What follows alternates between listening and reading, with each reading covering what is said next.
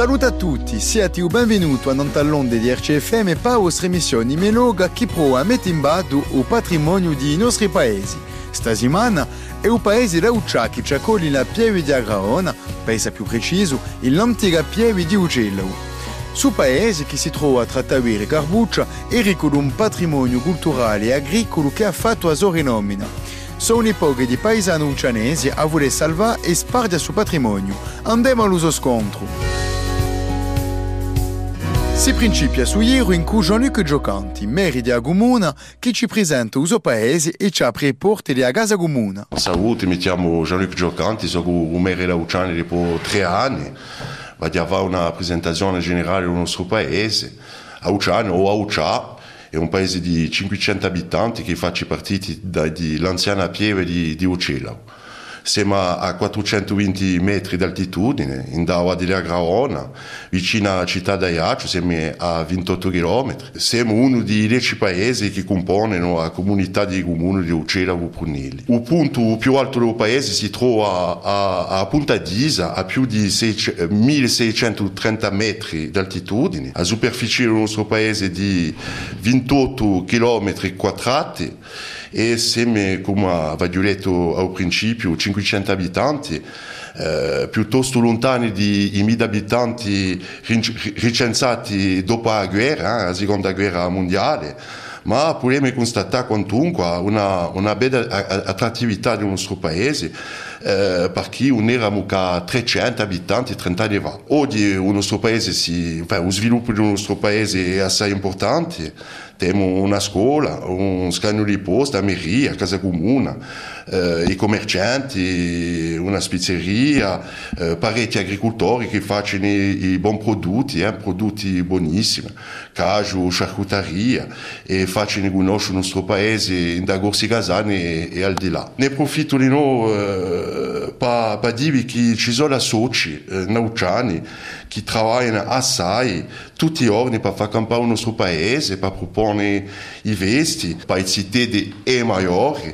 Eh, per trasmettere ai, a tutte le generazioni la nostra cultura, il nostro patrimonio, la nostra storia, la nostra lingua, eh, ciò che noi siamo finalmente. E io, io, io, io vorrei ringraziare di cuore eh, e ne profitto infine per dirvi che da qui a qualche giorni eh, va l'inaugurazione di, di, un, di, una casa della Soci in Auciani, al presbiterio. Eh, I lavori sono compi e la municipalità ha veramente deciso di, aiutare i nostri soci tutti i giorni, dandosi un, un bel luogo per ricevere la gente per lavorare eh, a, pro, a pro dei nostri paesani. Si può dire che un paese assai vivo, Auccia? Sì, è un paese, un paese assai vivo e continu- continuiamo a lavorare per, per, per avanzare di nuovo eh, e per dare ai nostri violi un bel, un bel bene.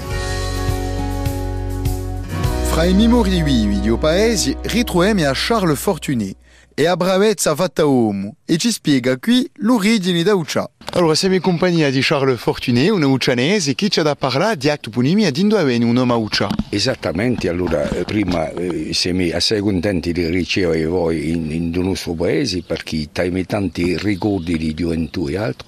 Allora il paese di Uccia sarebbe un nome che si dice oggi vinaria di fatto che c'è assai sorgenti in montagna, fiumi e occhi e vinaria forse di ucciali acqua, acqua c'è assai acqua, dunque a Ucciali e viene lì dei Ucciali. E come si è creato il paese di Ucciali, i primi abitanti di Ucciali?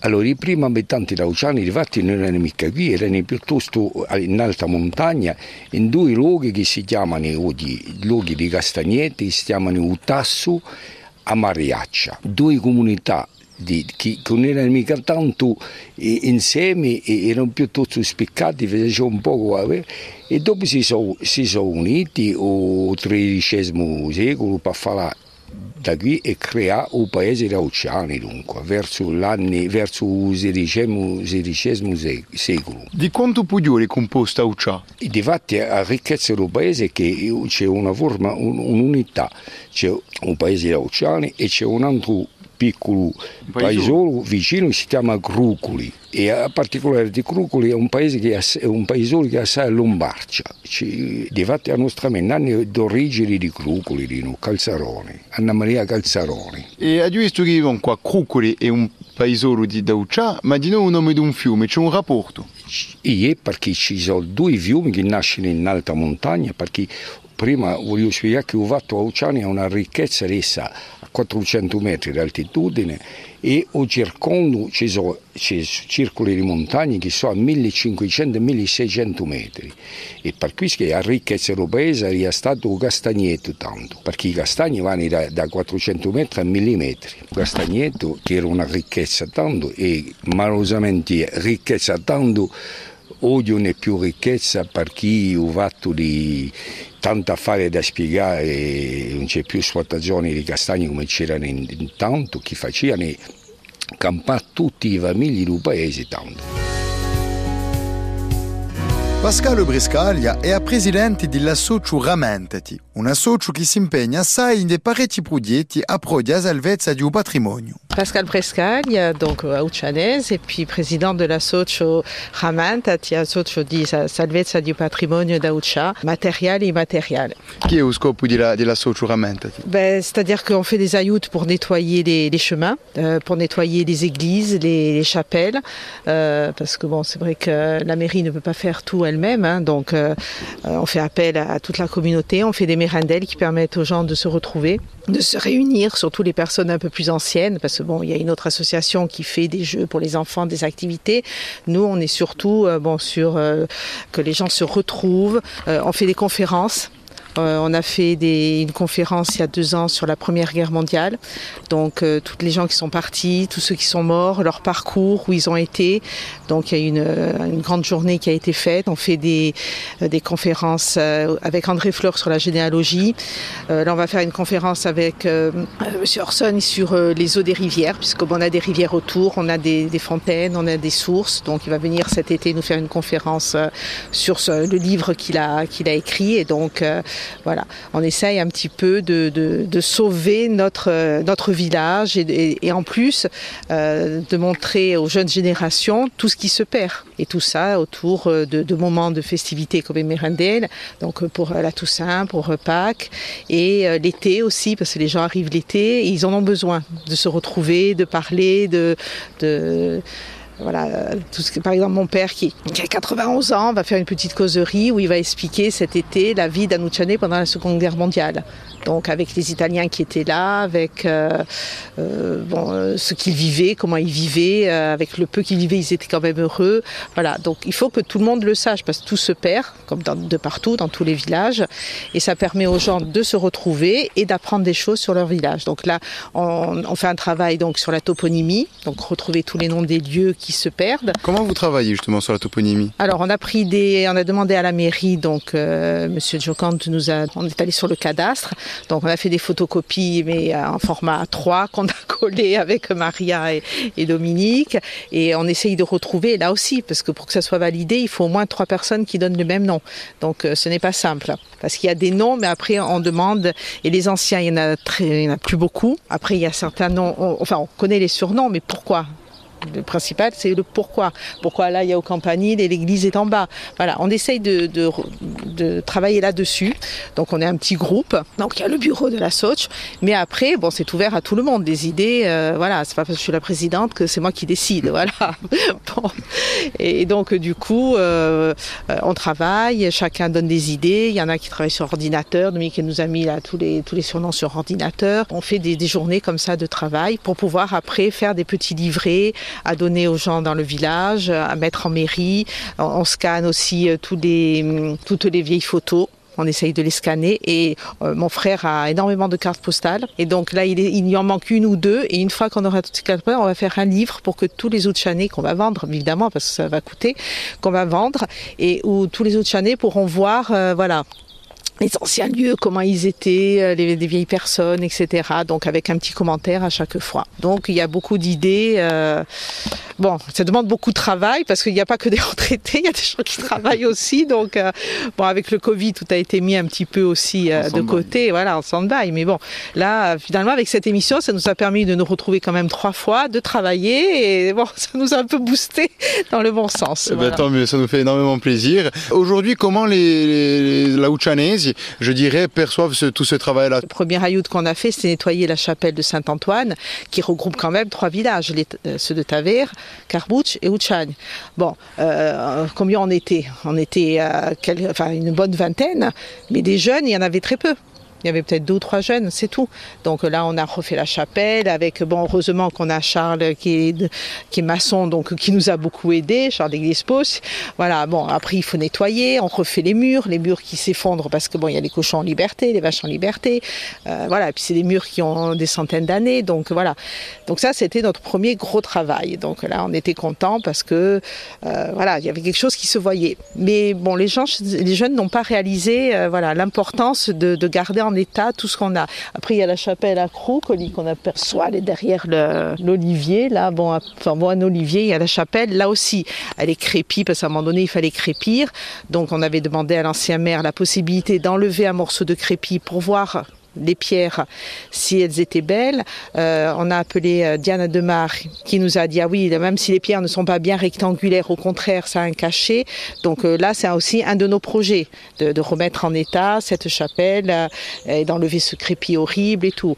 Bon après il y a, l'église aussi voilà donc ça c'est quand même du, du, du patrimoine voilà. Après il y a les petits chemins alors là les petits chemins multiers là voilà. Après, il y a toutes les sources à remettre en état. Enfin, il y a énormément, énormément de choses. Et c'est vrai que la jeunesse ne réalise pas l'importance de, de, sauvegarder tout ça. Quand on fait tous les ayoutes, c'est pour euh, déjà euh, les chapelles, c'est pour toutes les fêtes qu'il y a à Outchan. Donc euh, la chapelle Saint-Antoine, c'est pour la Saint-Antoine.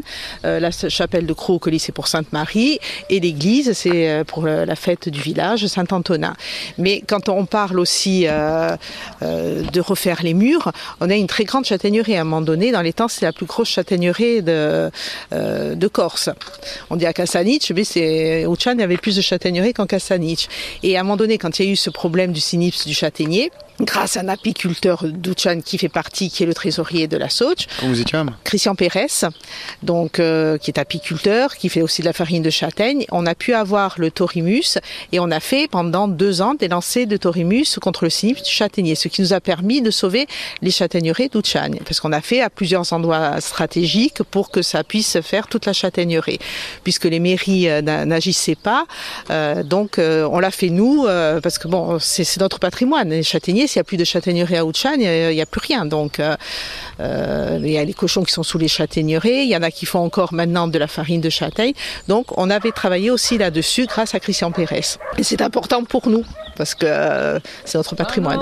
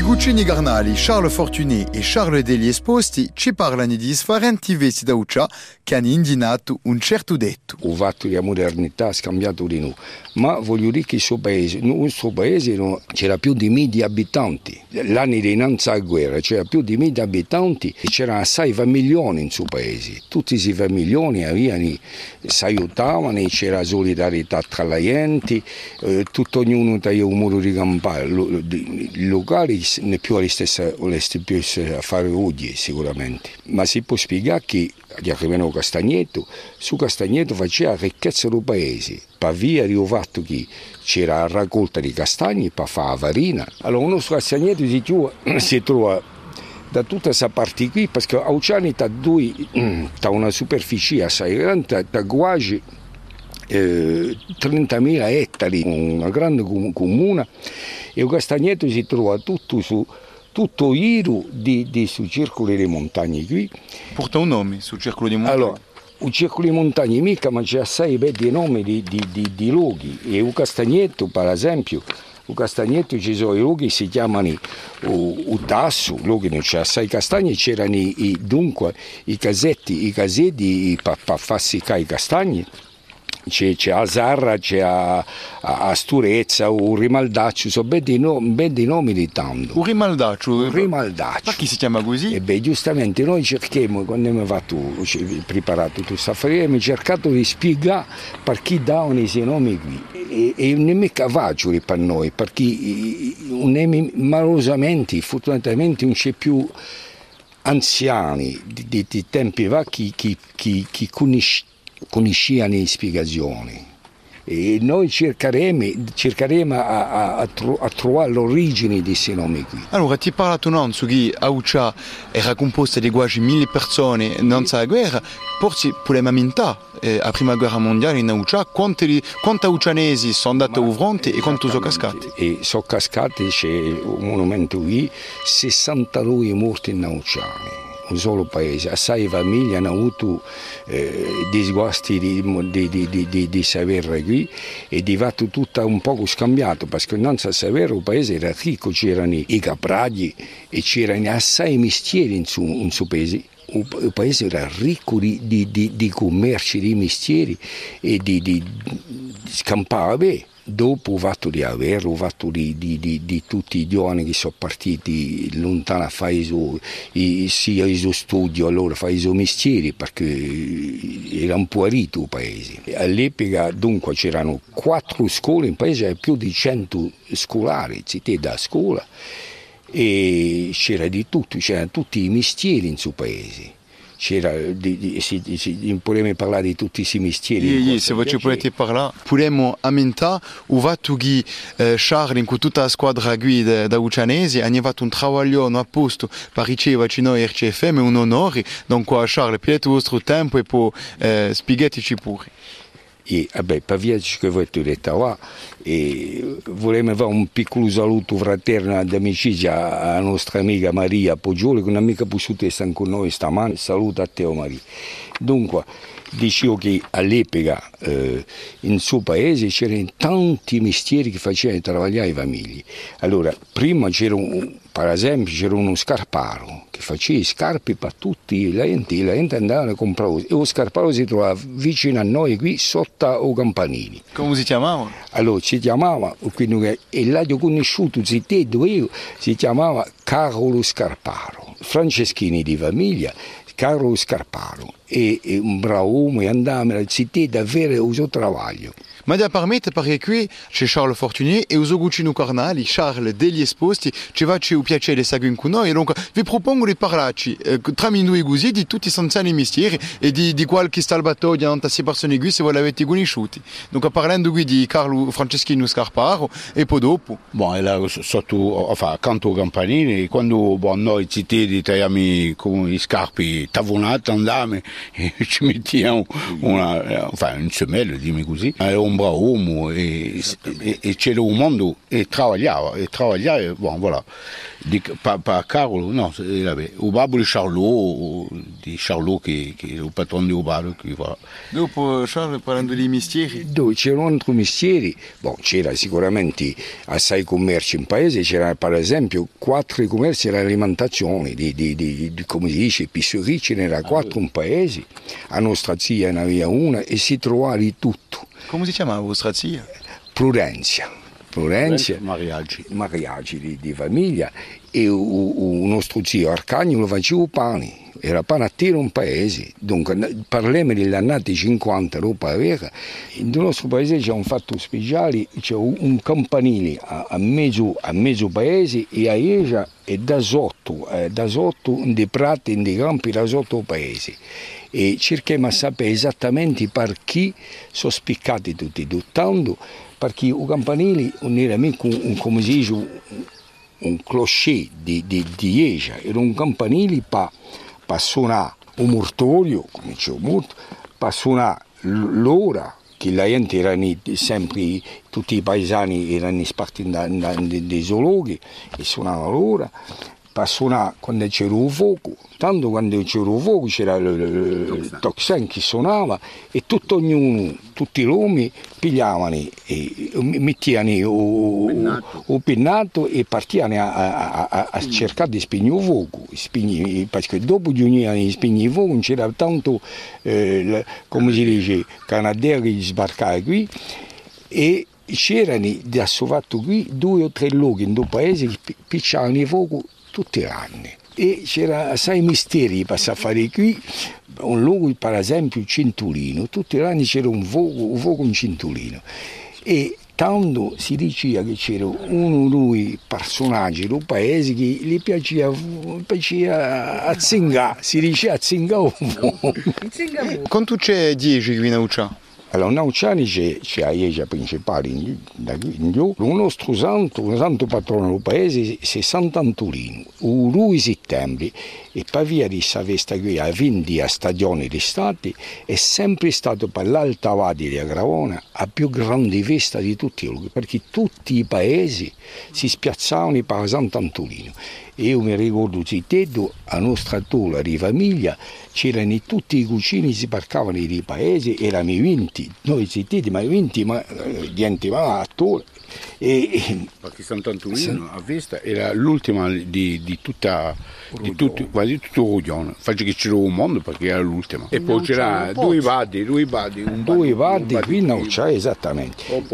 Sant'Antolino. Dopo c'è un'altra, un'altra piccola chiesa c'è, c'è la chiesa di Crucli a Santa Maria, quindi già Oste, c'è sempre una bella festa e di fatti c'è sempre un, un vorro comunale in, in Krug dove, dove facevano tanto all'epoca eh, seccare i castagni, facevano il pane e oggi femi, femi eh, suenti una merendetta per c'è un'altra di noi più lontana che fra, da, da, qui a, a che si chiama Sant'Antonio, Sant'Antonio 13 eh, di, di giugno e femme sempre una festa la socia noi tutti femo una, una merendera una processione una messa sotto un tigliolo un gran tigliolo e andiamo a unità e fare la nostra messa e di più femme a processione. Portiamo il santo. Allora c'è un luogo un su che si chiama Pinzolo e c'è una cappella e l'8 settembre facciamo la messa per la natività di Vergine e passiamo la giornata, enfin, una bella giornata, facciamo un piccolo spuntino. E, e non c'è tutte le occasioni sono buone per mangiare? Sì, sì, Corpilonghi a Uccianese. Uno dei detti da Uccia sarebbe Corpilonghi Uccianese, forse ho fatto di, di mangiare, che l'Uccianese mangiava bene. Parteme, a spartire, ho fatto di sparte, ho fatto di, di, di essere ricchi di, di tutti questi mestieri che, che ci poneva a mangiare, perché c'è assai, in suo paese assai porcaglie per esempio è un luogo di porchi e all'originalità del nostro paese c'è uno di, di, come si dice, di sciacquutteria conosciuta, eh? porco nero e, e altri, ce n'è assai, e poi c'è un'altra sciacquutteria più, come si dice, industriali. più industriali, dunque un paese c'è almeno mille porchi a giro del paese, ma un problema di safari qui è che non c'è più di meno meno castagnetti, castagni da coglia, perché i porchi oggi sono lentati, sono lentati tutta l'annata e quando eravamo città di Ciulia e non erano lentati che dopo che la gente avevano derascato, nettato e, e raccolto i castagni per fare desiccare, per fare farina. Ma malosamente oggi non si Dopo faccia più. vent'anni i porchi, Ecco. i porchi mangiano questi castagni. Domenico Orsoni è un aucianese che fa parte della socio Rammentati. Ci parla di qualche nomignolo di un paese in due astuso e assai presenti. Domenica Orsoni, sono nativo di un paese e voglio presentare i cognomi un paese, perché in questo paese c'è 40 casati in grosso eh, e c'erano 300 cognomi, eh, 10 volte di più. Perché hanno chiamato la gente così? Quando c'erano Poggioli, per esempio, Poggioli c'era Siso, c'era Marceau, dopo c'erano nomi eh, Bedi, Ma- Magnino, Murino, Vulpino, Tupino, vedete, eh, quasi si può fare un poema. E poi c'erano i buriconi, i burredi, c'era il battarcedo, c'era il ratto, il pivolo, il camedo, il gamba, il rustino, sia donne di noi, sia Catalina Caguadona, Santa Pasqualona, Battissina Scarpona, Giulia Cugnona, Santa Vigurina, a Biancolina, Luci Rossi, c'era eh, a Russia, a Mallawate, boh, ce n'erano tanti, tutti i donne avevano un nomignolo, un cognome e così eh, si chiama Poggioli, ma Poggioli ce n'è tanti e allora ognuno aveva il suo nomignolo e così si poteva di, di volte anche, si- come diceva Charlo prima, non si conosceva mica a casata, si conosceva che un nome. Allora, un nome era soprattutto l'animale, perché, bon, vedete, Rustino, per esempio, mio babbo si chiamava, o chiamavano il parachute, ma ce n'era qualche nome pinzuto di noi, eh? Siso, parachute, eh, Marceau, sono nomi piuttosto francesi, eh, che corsi, ma facendo onda, tutte di, di, di rendere corso. Eh. In, vostra famiglia avete un nomignolo di Ie, particolare? ie, allora noi ci sono i balanzoni, mi zia di canto di mamma sono balanzoni perché sono maior e costoso, tipo eh, assai pesanti. In Auciano si dice di corpi lunghi, Tavira so... eh, Piazza Nobili. Piazza Nobili, Bucugnà, Sottaocci Bucugnà, Piazza Nobili Tavera, st- Corpi lunghi aucianesi, stramunciati caruccesi, traditori operaci, tutti i gabugni cotolesi, poche mole tavacacce e fior di lome, no, sono macchiaioli, ma mi babone che era di vero, di Gia, fior di lome, allora che sono macchiaioli, sono veraci, voilà. Eh, eh, Fior di nome è piuttosto eh, ca- carbucesimo. Allora io sono un orzone, mio babbo viene piuttosto da, da Vero, eh. Eh, mia mamma piuttosto di Perre. In, in, paese qui ci sono gente di, per esempio c'è una strada che si chiama Bellini, Bellini è un mica un nome da Ucciana, una via che si chiama Jean Bellini qui, perché Bellini sono piuttosto di, di Carbuccia. Allora sono venuti in un paese, come Charles ha spiegato, i meli rossi e il prima, ma c'erano le comunità che venivano sia di, di Cutoli, sia di Vero, sia di tutti i paesi in giro che venivano a campare qui, perché qui, come Charles l'ha spiegato prima, c'erano i castagnetti e questo paese è ricco di, di, di, di questo castagnetto, perché come a Nauciano non ce n'erano mica tanti castagnetti, eh? perché Tavere troppo, troppo in su, ce n'è meno, Carbuccio non è mica ricco di castagni come a Nauciano, e a Ucciano sta ricchezza qui, 1200 famiglie, prima hanno parlato di mestieri, i mestieri c'erano tanti, un coiffore, un stazionario, quattro epicerie, c'era un dancing, c'era, c'era, c'era un, un cinema in paese, vi rendete conto, era una piccola città, negli anni 50, io l'ho conosciuta, eh, sono nato nel 57, boh, ho conosciuto tutti questi mestieri, E- eravamo indipendenti. Ah bon, siamo dipendenti di chi? Il nostro paese si è, sbiutato più. Allora chi è che ha sbiutato il paese? La mondializzazione, non so mica, i, giovani sono partiti all'università, il paese si è sbiutato, prima campavano qui in paese, i mestieri. E Era una ricchezza, c'era l'aiuto, c'era la solidarietà, E ah, wow, non c'è più cagativezza, ca- scherzi. Così si compie nostro giro in qui do paese Laucia. Speriamo che avete passato una bella storia nella nostra compagnia. Voglio ringraziare tutti i laucianesi che hanno partecipato a suo riporto. Pascalo Briscaglia, Charles Deli Esposti, Domenico Orsoni, l'associo Ramentati, Ugaffè Amouvre, Umeri Jean-Luc Giocanti e un ringrazio particolare a Charles Fortuny, senza uguali un Cesarea Pussuto va tutto Noi ci dimo a presto a Nontalonde di Avregon Samur.